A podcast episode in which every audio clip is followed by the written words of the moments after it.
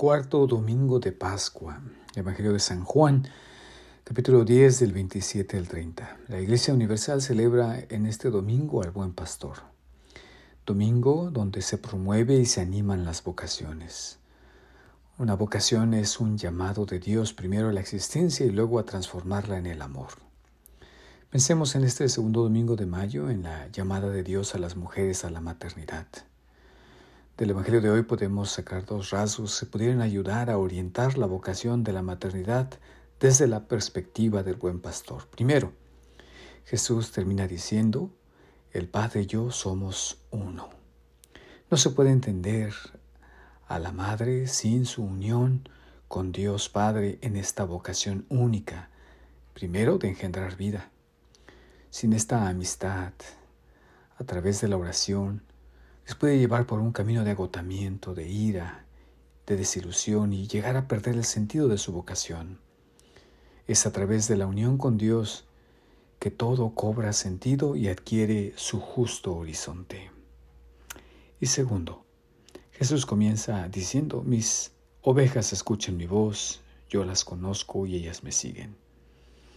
A veces, no tan solo las mamás, pero los padres enfocan todo su quehacer en controlar, en querer controlar el comportamiento de sus hijos.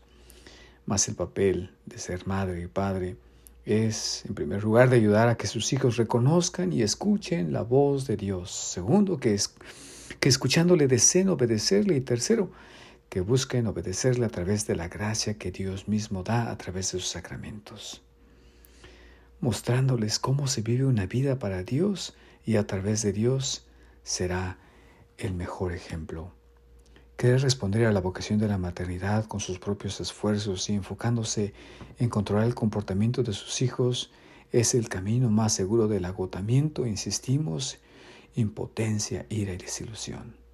Solo siguiendo el Evangelio se puede recobrar la alegría de ser llamada a ser cogeneradora de la vida, señalando quién es el verdadero pastor, aquel que dio su vida en la cruz por sus ovejas. Feliz domingo.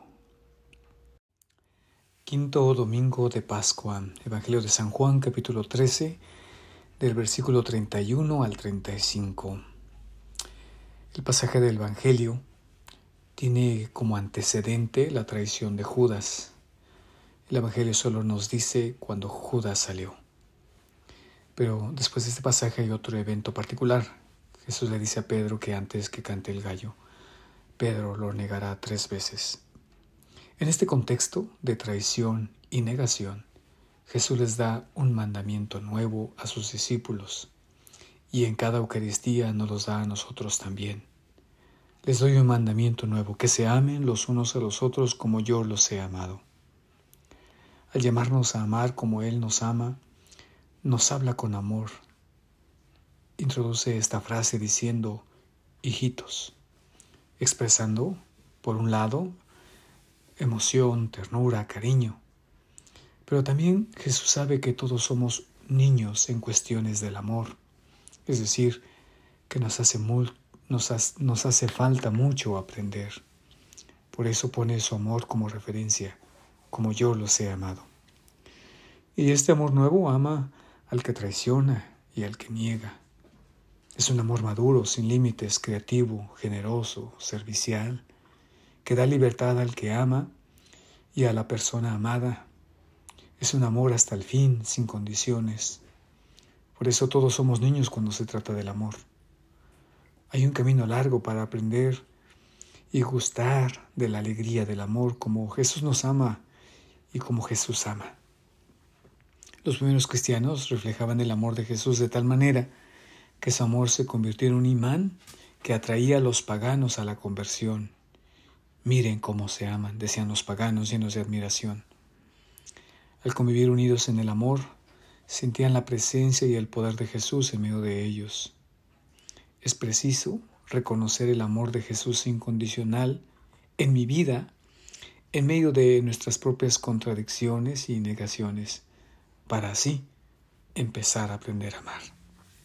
Feliz domingo.